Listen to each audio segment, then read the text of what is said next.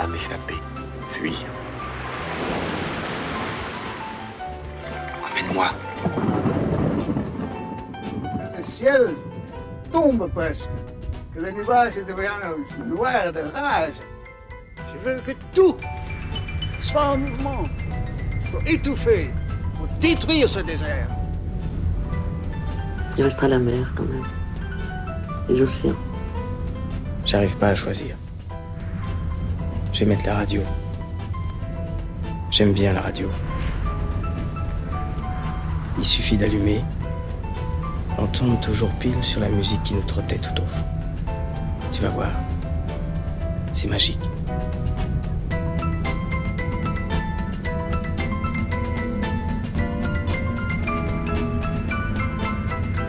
Radio Monobloc. Radio Monobloc. Radio Monobloc. Radio Monobloc. Radio Monobloc. Tu pars, tu t'approches, tu t'approches, tu t'approches, tu t'approches. Chou.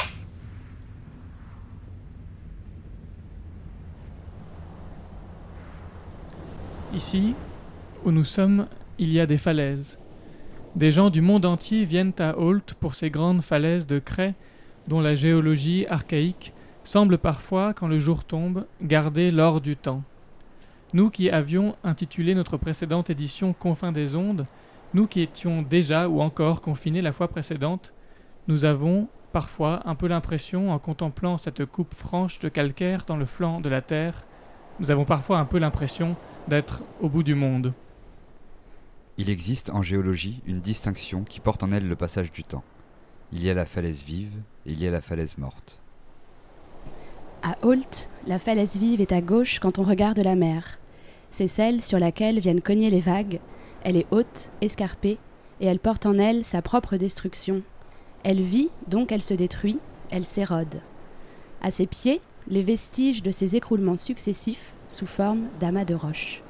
Elle recule et laisse place à la mer. Si elle recule assez, cette falaise vive, si elle n'est plus en contact avec la mer, elle meurt. La falaise morte, de l'autre côté, à droite quand on regarde la mer. C'est celle qui borde la route qui quitte Holt pour longer au Nival. On la devine à peine. Il faut une longue mémoire pour la distinguer. Elle n'est plus qu'un talus inoffensif, comme savent l'être les talus, ces promontoires sur lesquels poussent parfois des fleurs. Sur la falaise vive vivent des gens et ils regardent la mer. Ils savent déjà qu'ils la trouveront toujours devant eux, que leurs vies seront toujours modelées par la mer et menacées par elle. Les falaises ont leur destin, les gens d'ici le savent, la falaise bouge et cède parfois. La mer qui la cogne, la pluie qui s'infiltre et le vent qui la racle. Un jour, forcément, les maisons construites le long de la mer, au bord des falaises, ces maisons seront détruites avec la falaise. Quand? Dans dix ans? Dans cinquante ans? Dans cent ans? Ainsi passe le temps. Que peut-on contre la mer, la pluie et le vent? Rue Saint-Valery, il y a quelques années, on a demandé à des dizaines d'habitants de partir, de quitter leur maison. On ne pouvait pas vraiment leur dire quand ni comment, mais elles étaient menacées. Ils ont décidé de rester. C'est ici, dans ces maisons, qu'ils veulent vivre. Alors, quelqu'un pose des questions et une question couronne toutes les autres. Une question qui peut-être se pose ou se posera aussi pour nous un peu différemment, mais comme une réticence essentielle dans une époque où nous devons choisir plus que jamais d'imaginer la vie. Pourquoi les Holtois ne fuient-ils pas la mer? Et pourquoi réclament-ils d'y accéder facilement? Quelqu'un, alors, chuchotera peut-être une réponse, parce qu'ils aiment la mer comme on aime la vie. Nous sommes sortis marcher. Le phare s'allume, la nuit tombe sur une mer pleine de vagues et une ville peuplée d'ombre. À Holt, les maisons ne font pas toutes face à la mer, mais elles ont toutes un nom. Et sont comme les personnages d'une histoire, une histoire qui continue de s'écrire et qui n'a pas encore de fin. La coccinelle. Maria Teresa. La coquette. Neptune, la Vosgienne, le grillon, Myosotis, Londine, My Dear Home. La sirène, surprise, quand même. Tout va bien, l'éclair, la vague.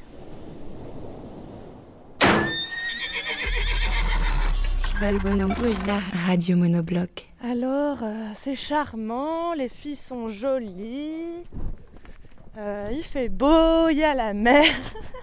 à notre gauche, nous avons la mer. À notre droite, Nous avons une maison. Vous avez déjà vu ça, une rue en herbe? Il y a qu'à Holt qui a des rues en herbe. Et la mer. Et la mer.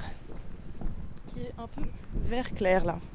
Mais euh, c'est fou comme elle change de couleur. Vraiment, parfois elle est grise, gris foncé, vert clair, vert foncé, ocre, taupe, violet clair, bleu. J'ai dit déjà? Turquoise Turquoise, bleu foncé, bleu clair, Opale opale. Et puis ça change aussi avec le ciel, quoi. Parce que le ciel aussi, il change pas mal. Là, il est quelle couleur là? Là, le ciel, il est bleu foncé, bleu gris foncé, et la mer, elle est vert clair. Avec un espèce de liseré plus foncé euh, au niveau de l'horizon. À gauche, la falaise. À droite, la baie. Tu préfères la falaise ou la baie? Moi, j'aime bien les deux. Mais, mais je crois que je préfère la baie quand même, en fait. Si tu devais choisir une seule vue à garder, tu prends laquelle? Hmm. Non, la, fa- la falaise. Moi aussi. Ouais, la falaise. Ouais, falaise, falaise. Bah, les deux vont bien ensemble, quoi. En fait, s'il y avait des falaises des deux côtés, ça serait peut-être chiant. S'il y avait la, la baie des deux côtés, ça serait chiant. Mais le fait qu'il y en ait un de chaque côté, je trouve ça pas mal, en fait. Hmm, c'est pas mal. Ouais, la baie rend la falaise incroyable et la falaise rend la baie incroyable. Quoi. Enfin. Mais on descend du coup pour les cailloux ou qu'est-ce qu'on fait? C'était ça là, le but, non? Bah, on va par là-bas. On va dans la, dans la baie.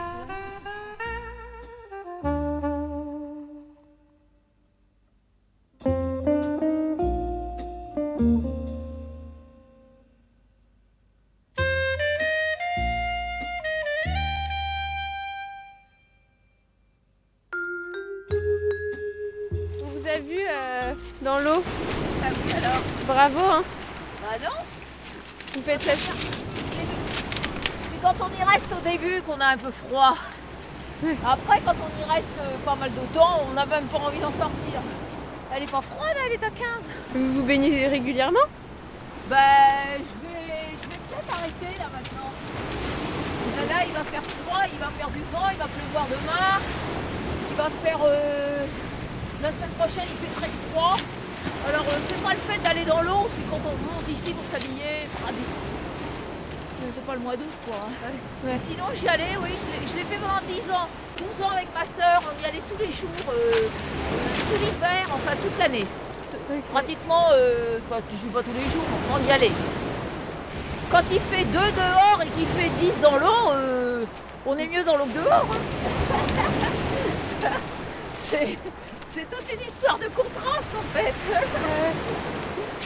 Eh, j'ai 67 balais. Hein. Place aux jeunes, hein. et, et ça vous fait pas peur euh, la falaise? Non. Non, parce que. Bah, euh, on prend des risques plus que quand on est. euh, Non, ça me fait pas peur. Mort me fait pas peur. C'est bien. Je suis connue comme le loup blanc, moi, ici. hein. Vous Ah bon Martine Platel Martine Platel Platel Ok. Bah, euh, euh, enchantée alors. Bah oui. Je suis arrivée ici, euh, ma mère a acheté une maison ici, j'avais deux ans, alors vous voyez J'adore, j'adore, j'adore mon coin.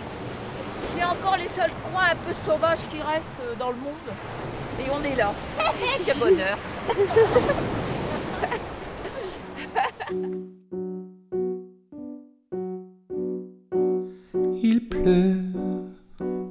le ciel est bleu, il y a du vent, mais rien n'y paraît. C'est un moment parfait, je l'oublierai jamais. Je t'aime, c'est fou quand même, la plage est typiquement romantique, je l'oublierai jamais, c'est un moment parfait.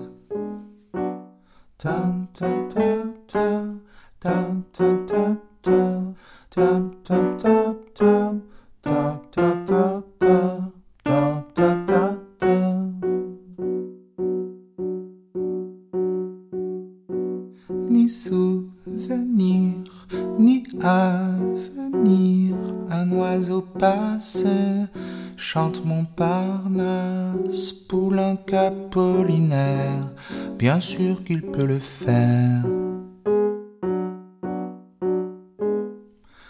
Tout nu, dans l'eau, sur le dos, je vois un nuage, c'est un mirage, c'est un moment parfait, ne l'oubliez jamais. Ne l'oubliez jamais. L'oubliez jamais. Ne l'oubliez jamais. À mon arrivée à Holt, une dame que j'avais rencontrée au bar L'étrier m'a parlé d'un monsieur, un vieux monsieur. Elle m'a dit Il connaît tout, vous devriez le rencontrer. Quelques jours plus tard, il est venu me chercher, je suis montée dans sa voiture et je l'ai suivi sur les traces de son patrimoine, comme il dit, son territoire. Il m'a expliqué beaucoup de choses sur sa vie, ses joies, ses peines. Aujourd'hui, je vous propose d'écouter un premier épisode du paysage de Monsieur Simon. La différence, c'est le chemin qui sépare. Je m'appelle Simon Gilbert. hein. Hein? Je suis né là, à Onnéval, au pied de la falaise morte, tout près de Notre-Dame, l'église Notre-Dame, qui a été bâtie en 1400, 15, 1500, qui reste toujours un, un vestige. C'est mes racines. Euh, je suis né là, puis j'ai la maladie du pays, rien à faire. Moi, j'étais agriculteur, hein. J'étais fermier. J'ai repris la, succession de mon père. Après, on s'est associé avec mon fils, qui avait 20 ans quand il a perdu sa mère. Et puis, on a fait la culture. Hein. Bon. Et puis, au début, euh, on trayait des vaches. Mais bon, lui, mon fils, il m'a dit, je veux bien rester avec toi, mais euh, plus de vaches. On a fait, on a un élevage de charolais. Et on, on, vendait directement du producteur au consommateur. Et puis bon, euh, petit à petit, il y a la vache folle. À la fin, on ne gagnait plus d'argent du tout. Même avec un beau troupeau de charolais, on ne gagnait plus sa vie.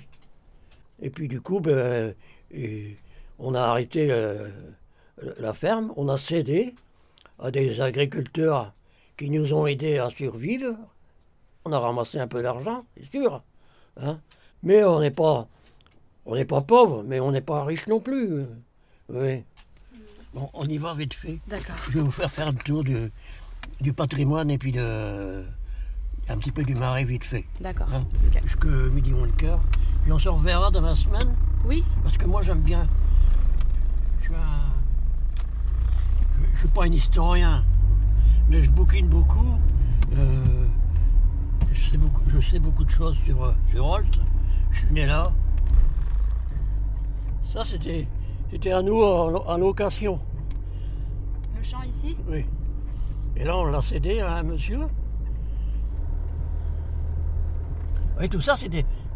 La mer ne pouvait pas aller plus loin, si vous voulez. On a, fait, on a commencé comme ça. On a gagné tout doucement. En construisant les. les, digues. C'est une digue. euh, Hein Parce que la mer, La mer avant, elle était là. elle, le- était, elle était là. Il n'y a, pas de secret, elle était là. ouais. Ah ouais, oui. Et vous, votre ferme, elle arrivait au pied de la mer en fait. Voilà. Elle était en bas. Elle était en bas. Elle était en bas. Ça, ça a été reconstruit en, en- dans les années 50. Ça, cette digue-là, elle a été faite par, euh, par l'homme. hein. Avec, des, avec un petit train, au départ avec des chevaux, avec des chevaux qui traînaient des, des, des wagonnets et des cailloux, parce qu'il y avait des stocks de cailloux, parce que la mer, elle, elle amène des cailloux tout seul.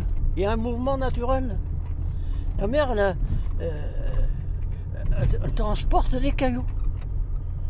Des cailloux qui viennent des falaises, des silex.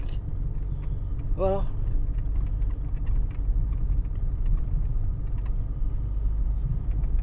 Je ne vais pas vous raconter n'importe quoi. hein. Tout ce, que je vous raconte, c'est des choses que je sais que c'est vrai. hein. Et puis on paye une taxe défense contre la mer pour entretenir la digue. Pour pas que la mer, elle revienne.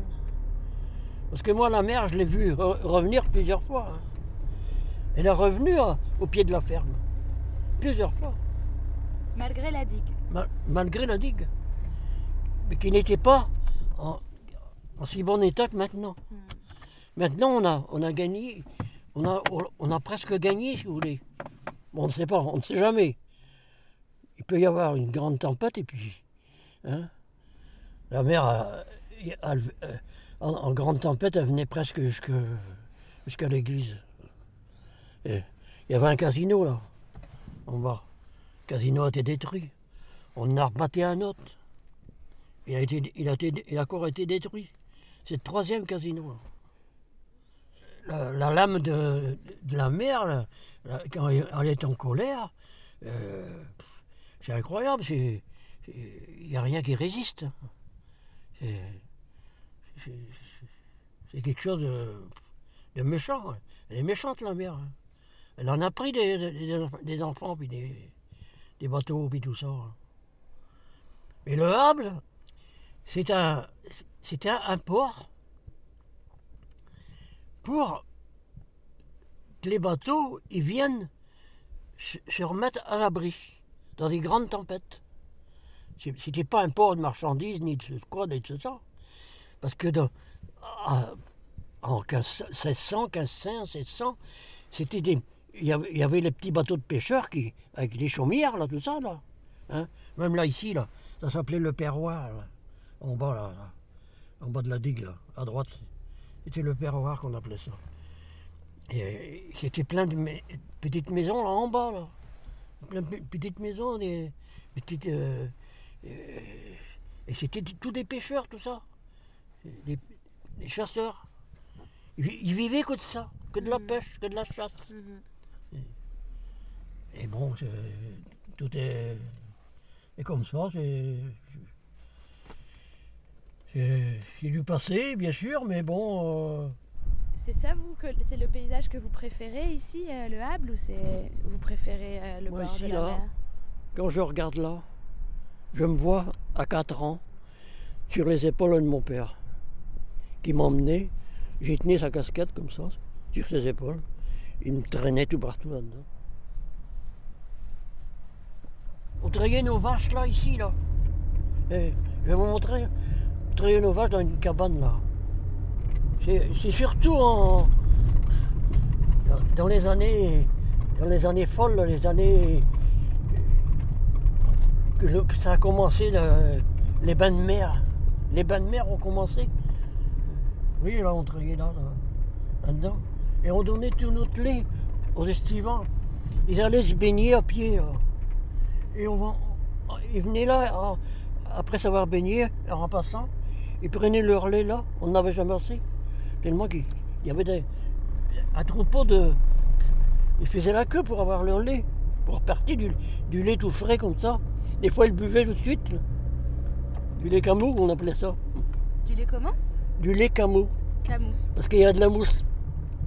Celui qui avait une bouteille, il n'était pas bien parce qu'il y avait toujours de la mousse. Oui, la falaise morte, elle, elle commence là. Oui, là, ici. Là, c'est vieil onivol. Et toujours vieil onivol, là. Ici. Ici, c'était un café. Là, la, la maison Ouais. ici? Ça a, été ça a été détruit complètement. Puis ça a été rebâti après la guerre. Des dommages de guerre. Tout- ça, c'est des dommages de guerre. Ils, ont, été là pendant 4-5 ans, les Allemands. hein. 4 ans. hein. Là, c'est toujours Onivol. Mais c'est pas le vieil Onivol, là, maintenant. Là, c'est Onivol. Là, ici, c'est Onivol. Et de l'autre côté, c'est Holt. La limite, elle est là. Vous voyez? Mais moi, je vois pas vraiment la différence. Mais la différence, c'est le chemin qui, le chemin qui sépare. Là, ici, c'est Holt. Là, ici, c'était un grand café. Le terminus. C'est incroyable. Là, ici, c'est un, un casino. Hein, c'est encore marqué, petit casino. Il y avait tous les jeux qu'on peut. euh, et puis, un dancing. Là, ici, on dansait là. Moi, j'ai encore venu danser là, ici, là. Là, ici, c'est pareil, il y avait une boucherie. hein. Là, c'était un café. Café des baigneurs. Là, c'était le café des rois de Rome. hein. Bah, là, c'était un garage. Ouais. Là, ici, il y avait un magasin de, de vêtements. Et ça vous rend triste alors que tout soit fermé maintenant? Comment? Ça vous rend triste que tout soit fermé? Euh, un peu. Mais tu veux, il y a l'évolution, on n'y peut rien. Et on n'y peut rien, tu ne vas pas revenir en arrière. C'est comme la culture, c'est pareil. On travaille plus avec des chevaux, on travaille euh, avec des tracteurs, des, gros tracteurs, des, machines impossibles, des machines qui, qui coûtent euh, c- c- 50 000 euros. Euh, et, là, là, le restaurant là, que vous disiez, là, et, là, vous avez du, du vous avez du mouton, du, mouton présalé. C'est pas de la merde. Et là, il y a une vue sur la mer. Mais c'est- mais faut demander. Là, ici, c'est toujours, c'est toujours complet. Maintenant, bon, il y, y a sûrement moins de monde parce que, avec le, le, le coronavir, euh, hein, hein, il faut mon courant. Vous savez même pas prononcer le nom du virus, ça vous concerne pas. Euh, Le coronavirus. Oui, qu'on a, on, en a foutu. Vous voyez là, ici, tout ça. Tout ça, c'était des maisons de pêcheurs. Ça a été vendu pour deux fois rien. Parce qu'il y a eu une époque qu'on avait peur. Il y a eu une époque qu'on avait peur que la, mer, elle vienne là. Mais maintenant, ça a été fortifié. Vous avez vu, ils ont mis des. ils- Ça a été empierré, ils ont mis des. pour couper les lames. Et, et tout ça, ça a été vendu. Pour bon. C'était des, des, petites maisons de pêcheurs, vous voyez. Euh, Alors, ça, ça a été racheté par des estivants. Ils ont mis la main dessus pour pas cher. Et puis bon, ben, ils viennent là pendant la saison. Et vous pensez que le risque que la falaise s'effondre, il est plus. Bon, non, mais. euh, euh, bon, cette maison-là, vous voyez, c'est pareil. Euh, euh, elle est tout près de, elle est tout près de la falaise. Hein Et il n'y a pas de risque que la falaise s'effondre. Non Non. Parce que là, par exemple, on n'a plus le droit de marcher là-dessus. Oh. Qui qui qu'on n'a plus le droit Parce qu'il y a des barrières là. Ah bon Vous voyez ça Après, au bout là, on peut plus passer, marcher Ah sur bon la végétation, je crois. Ah bon On n'a plus le droit.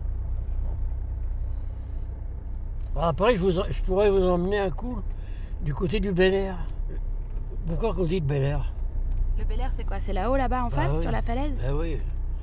Il y a la falaise maudite aussi, là.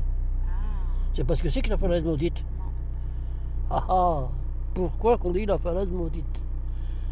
Parce que c'est- les gens qui en ont marre, ils ont des soucis, divorce, qui ont des soucis, qui n'ont plus d'argent, qui ont des soucis de n'importe quoi, qui n'ont ils ont pas la tête sur les épaules, ils sautent avec leur voiture là-bas. Ils sautent de- du haut en bas de la falaise euh, avec leur voiture, avec, euh, ou, bien, ou bien à pied, ou bien en vélo, ou bien. Et, et c'est devenu la falaise maudite. Il n'y a, il y a pas, de, pas de strade par devant, ni rien. Il y a une croix. Il y a, il y a une croix. On- on- c'est pas protégé. Vous pouvez sortir du haut en bas avec votre voiture, vous êtes mort, c'est sûr. Mais on ira une prochaine fois Parce que moi là, il faut que Ah oui, je... mais on il se faut retrouvera que pas. je- Non Mais on va se revoir. hein. Bah oui. Si vous voulez. Ah bien, bien sûr, avec plaisir. He said, Come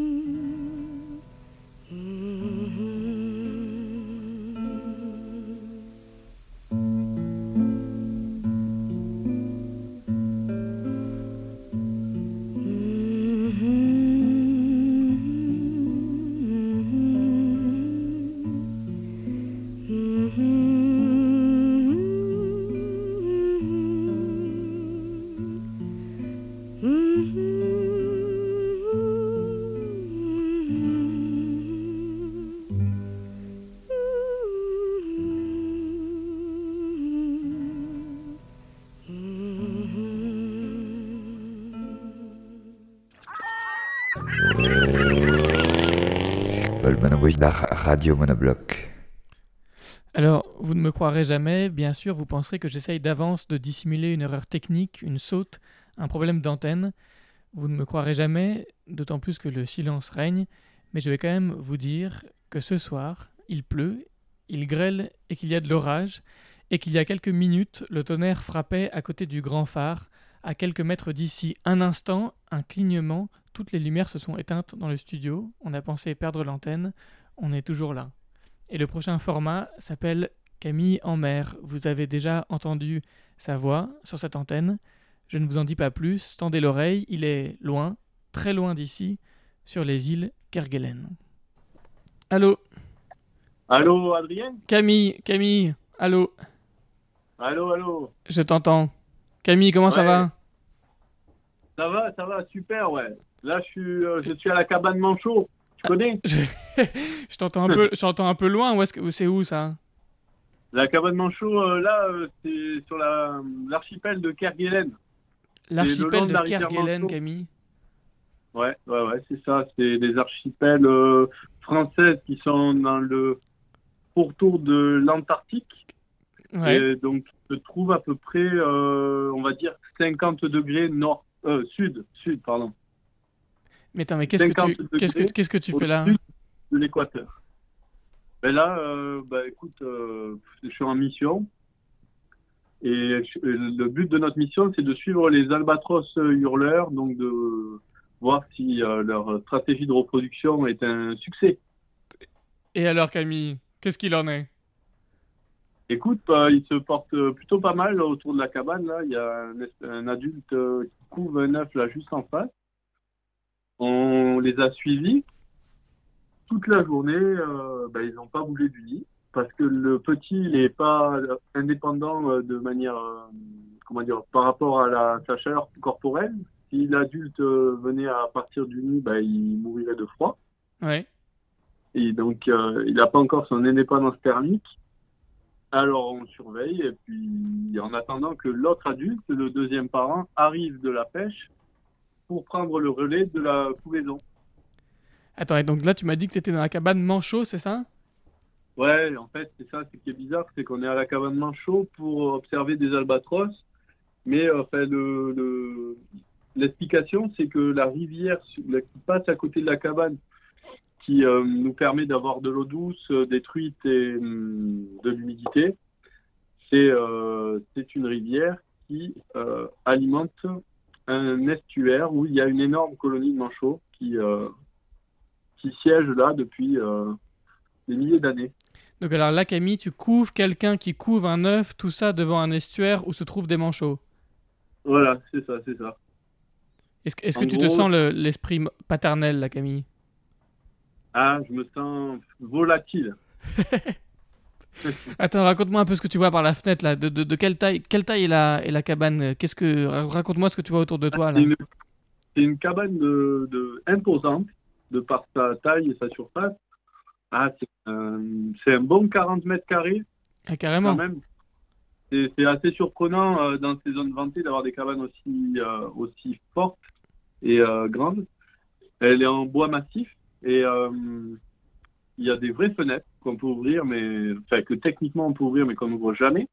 Parce que si elles ne se fermaient pas, on serait embêté euh, le jour d'une tempête, le vent s'engouffrerait à l'intérieur et ça ferait littéralement exploser la cabane. Quelle température fait-il dehors, là? Bah, là, il frise, ça frise les 8,5. D'accord, et alors qu'est-ce que tu vois par la fenêtre que tu n'ouvres pas? Bah, du coup, on- il y a la buée de ma propre haleine. Et puis de l'autre côté de ça, ben, il y a des grandes étendues sauvages euh, qui sont rases, dans laquelle euh, principalement euh, on a du minéral, donc des rochers, des cailloux, des galets qui bordent une rivière un peu végétalisée. Et ah, il y a un petit lapin là qui passe, c'est rempli de lapins dans le coin. Ouais. Euh, voilà, et puis là, il y a quelques manchots qui remontent euh, la rivière. Il y a un petit groupe de cinq là qui marchent les uns derrière les autres parce qu'ils s'éloignent de la colonie pour euh, se mettre les pieds dans l'eau et pouvoir se refroidir parce que pour eux, 8,5 degrés, c'est déjà trop chaud. Mais alors raconte-moi, cette cabane Manchot, c'est quoi? C'est une étape sur ta route? C'est pas l'endroit où tu vis à, l'année au Kerguelen? Raconte-moi un peu comment les choses se font dans ces cas-là. Vous vous installez quelque part pour observer justement les œufs en couvaison. Et oui, oui, pardon. euh, effectivement, euh, je suis arrivé par le bateau, le Marion Dufresne, il y a euh, quelques mois déjà, je sais plus. Et hum, puis ensuite, on nous a déposé sur la base scientifique de Port aux Français. Et de, là, nous menons nos, missions d'une dizaine de jours dans des cabanes, comment dire, parsemées tout au- autour de l'île. Et euh, donc, la cabane Manchot, c'est un peu la cabane phare de la manchologie ouais. des manchologues et aussi des albatrologues, des étudiants des albatros. Camille, ici, on est, on est confiné pour la seconde fois euh, euh, de l'année. euh, donc toi, tu vis euh, à Kerguelen. C'est c'est plus que le confinement, c'est la grande solitude, c'est le grand isolement. Comment est-ce que tout ça se vit euh, depuis là-bas? Euh, ben écoute, on s'en rend pas compte. Hein. Euh, Nous, c'est devenu un quotidien euh, petit à petit. Et puis, euh, sans s'en rendre compte, on a dû tomber dans une espèce de, de comment dire, de, de retrait spirituel, on pourrait dire, ou de, vie simple, une vie basée sur le, l'aspect local, ce qui nous entoure, et pas beaucoup plus. Donc, ouais, je pense que j'aurai du recul sur ça à mon retour. Bon. Camille, écoute, on essaiera de se rappeler euh, peut-être demain ou dans les jours qui viennent. Ouais, avec plaisir, ça marche.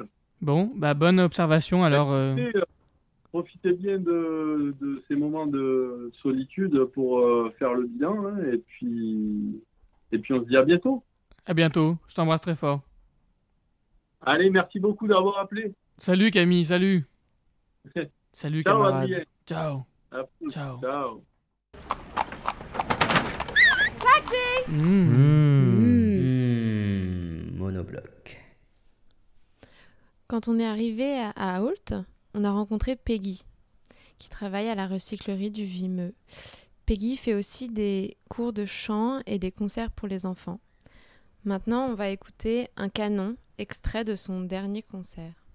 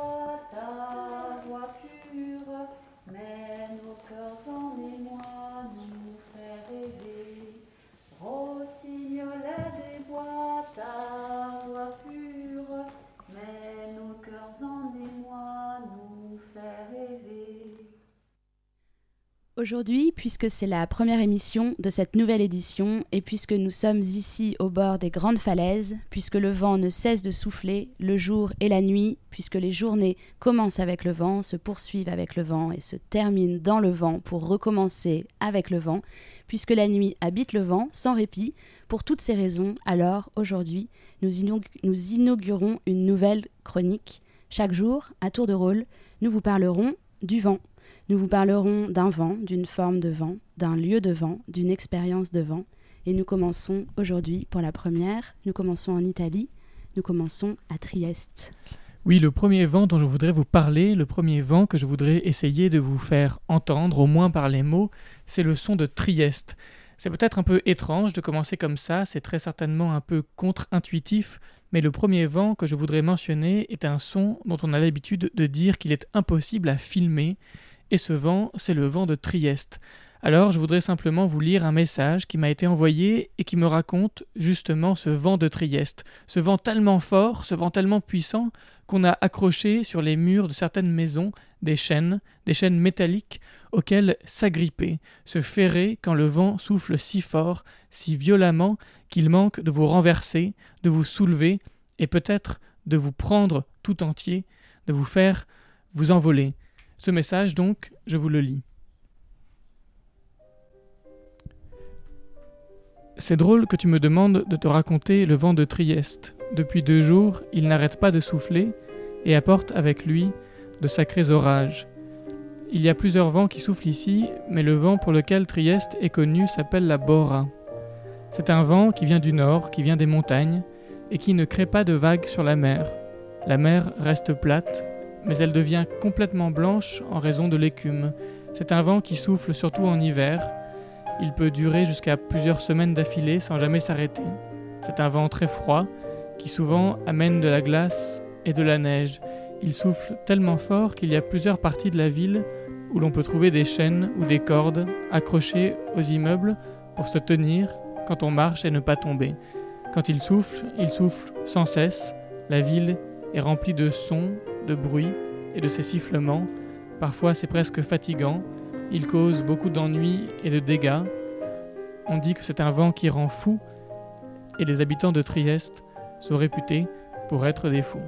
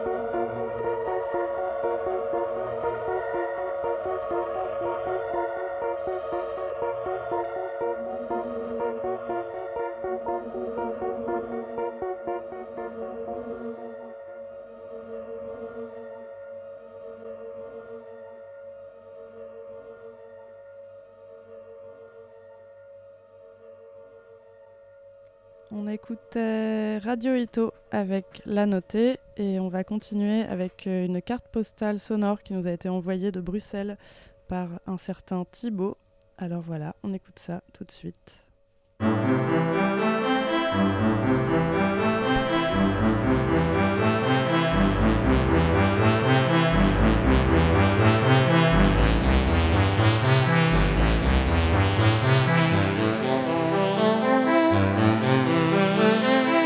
Carte postale de Tiloud Gompard.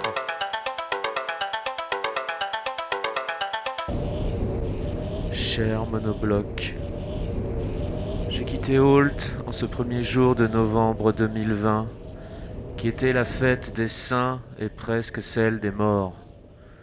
Le ciel était gris dans son ensemble, et mon premier changement de train eut lieu à Amiens, la capitale picarde.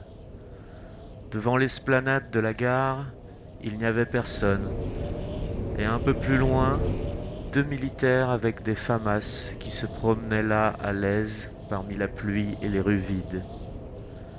Le deuxième changement ferroviaire était à Arras, où une gigantesque sculpture hashtag Arras me souhaitait la bienvenue au sortant de la gare, ainsi que quelques panneaux encourageant des attitudes hygiénistes variées, mais avec plein d'espoir dans le texte.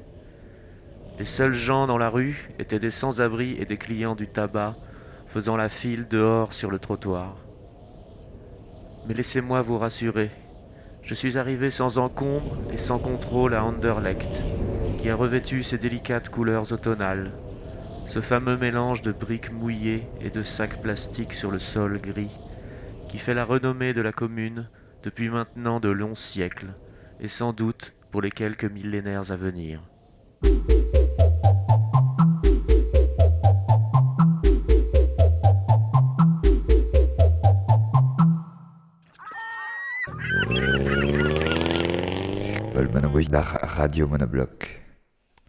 Merci Thibaut infiniment pour cette carte postale. On va écouter maintenant une contribution d'Anna Carlier. Elle nous dit que la fuite est un genre d'envol, un envol à ascension horizontale.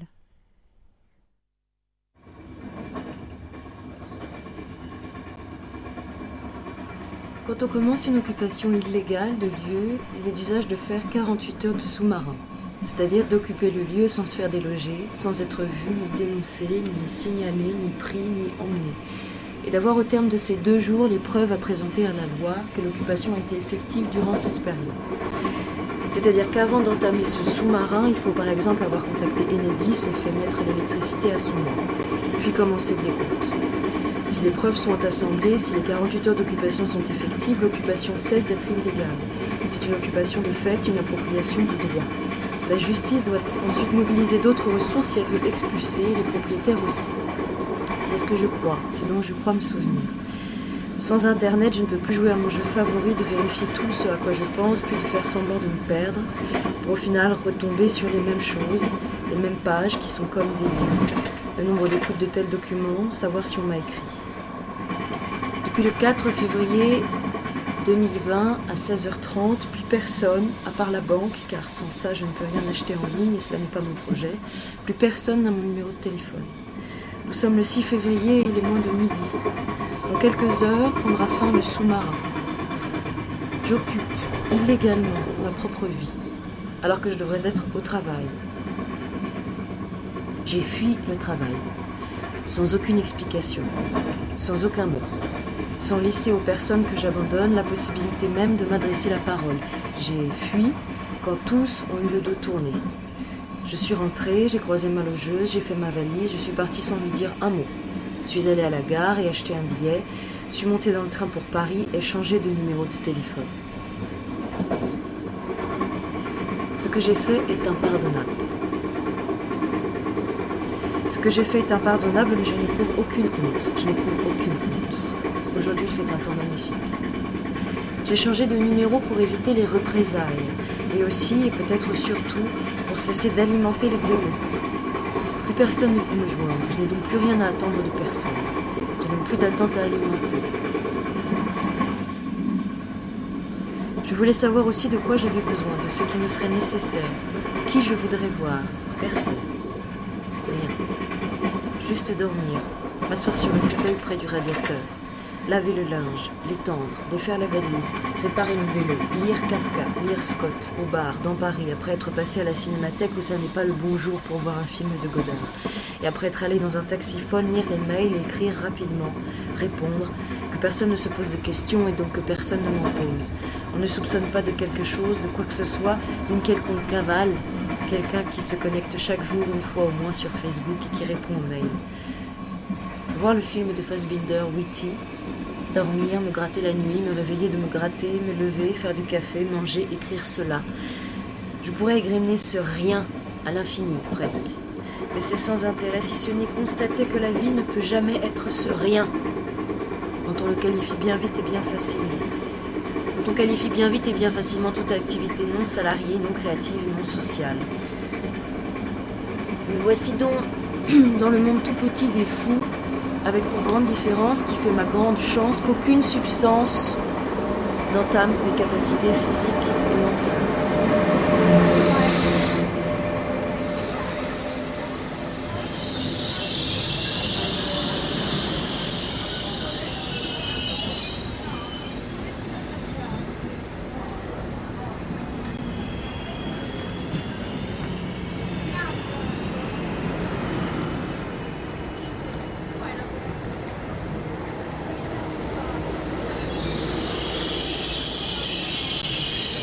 Je je prends acte de ma lâcheté, de mes limites.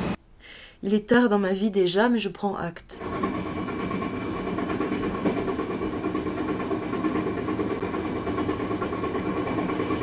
C'est d'un égoïsme fou.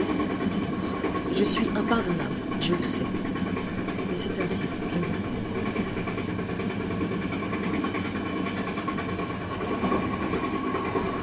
Je reviens à mon petit monde.